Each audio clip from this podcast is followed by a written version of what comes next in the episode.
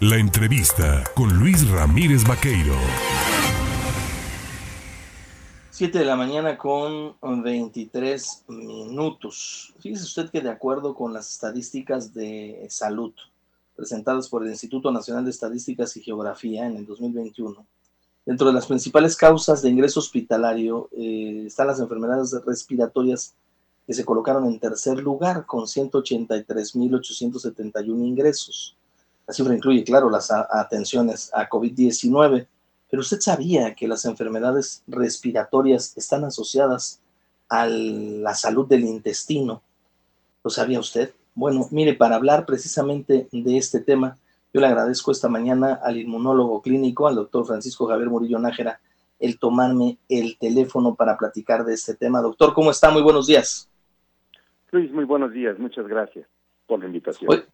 Oiga, yo la verdad es que he tenido recurrentemente problemas con el colon irritable y he estado en tratamiento cuidando pues precisamente este, esta parte del organismo, pero me llama la atención la asociación que tiene el intestino con el sistema respiratorio y cómo el uso de probióticos puede mejorar la salud de las vías respiratorias.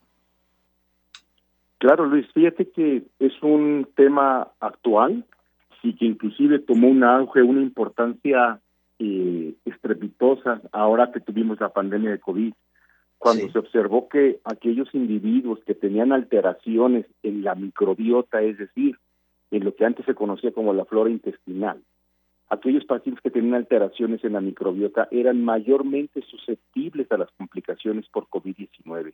Son los últimos datos que tenemos a partir de esta pandemia y que nos ha dejado una experiencia importantísima tener una microbiota, una salud intestinal adecuada.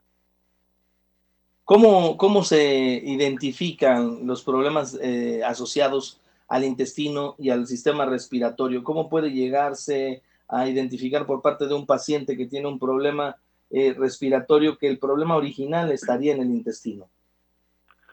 Puede haber diversas manifestaciones y depende también mucho de la, de la población de la que estemos hablando. En el caso del paciente pediátrico, los niños que, por ejemplo, nacieron o se obtuvieron a través de cesárea, sabemos que los pacientes que se obtienen por cesárea tienen alteraciones en la, en la microbiota.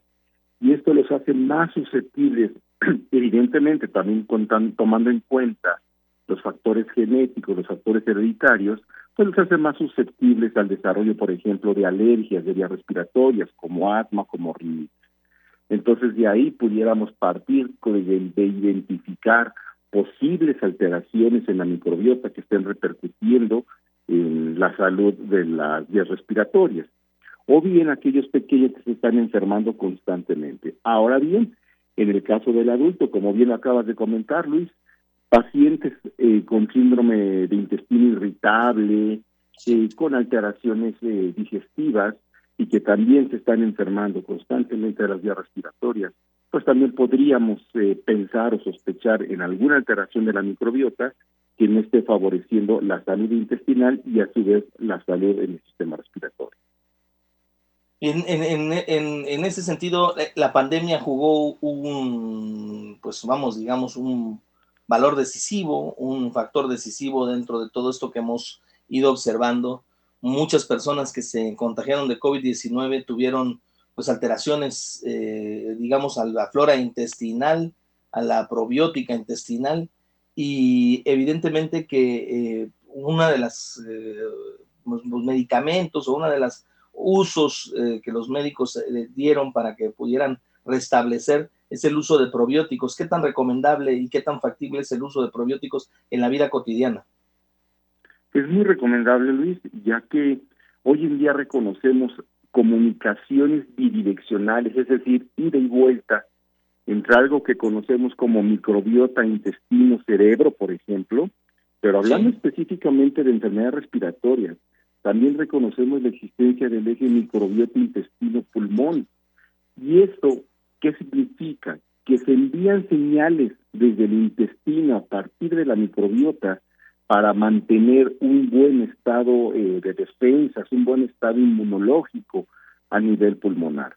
¿Y cómo logramos esto? Evidentemente manteniendo una microbiota, una microbiota, perdón, sana, estable, a través de cómo, evidentemente del uso y del consumo de probióticos. Entonces, altamente recomendable. Y sobre todo que estos probióticos sean de preferencia de origen humano, precisamente para tener un mejor efecto. ¿Cómo y cuándo tomarlos, doctor? ¿Cómo y cuándo identificar que se debe de tomar el probiótico y sobre todo deben de ser bajo prescripción médica, entiendo yo, ¿no? Este es, lo, es lo mejor, de preferencia bajo prescripción médica. ¿Cómo y cuándo? Mira, Luis, y, y a tomar el auditorio es importante comentarles esto. El uso y abuso de antibióticos es la principal causa de disbiosis. ¿Qué significa esto? Que si yo uso antibióticos y en exceso además, la microbiota intestinal se va a morir. Y al morirse o al alterarse esta microbiota es el fenómeno que conocemos como disbiosis. ¿Cómo recuperarnos de una disbiosis? Precisamente en el uso y consumo de probióticos. Entonces la pregunta es ¿cómo y cuándo? ¿Cuándo generalmente se recomiendan?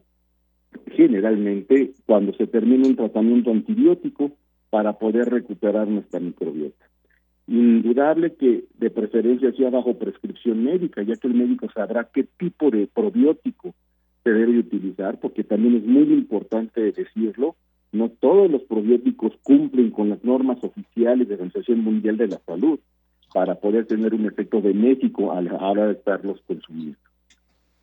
Eso es sumamente importante porque hay quien cree que tomando probióticos, yendo a la farmacia, pidiéndole al, al, dependiente que le recomiende un probiótico, se lo va a tomar y va a estar bien. E, eso no es así.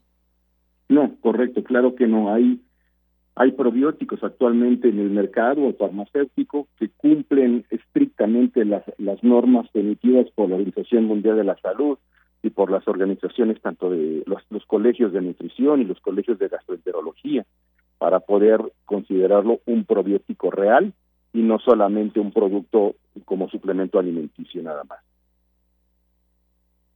sumamente interesante este tema. Yo le agradezco, doctor, doctor Francisco Javier Murillo Nájera, inmunólogo clínico, el platicar con el auditorio de En Contacto y sobre todo a quienes tengan algún tipo de padecimiento recurrente en vías respiratorias, acercarse a su especialista para que consulten, porque a lo mejor una de las causas o probables razones de este constante enfermar pueda estar en el intestino.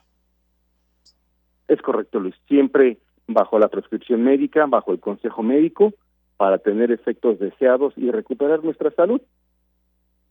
Pues muchísimas gracias, doctor. Que tenga usted una excelente jornada. Igualmente, Luis, muy amables por la comunicación, por el contacto y que tengan bonito día.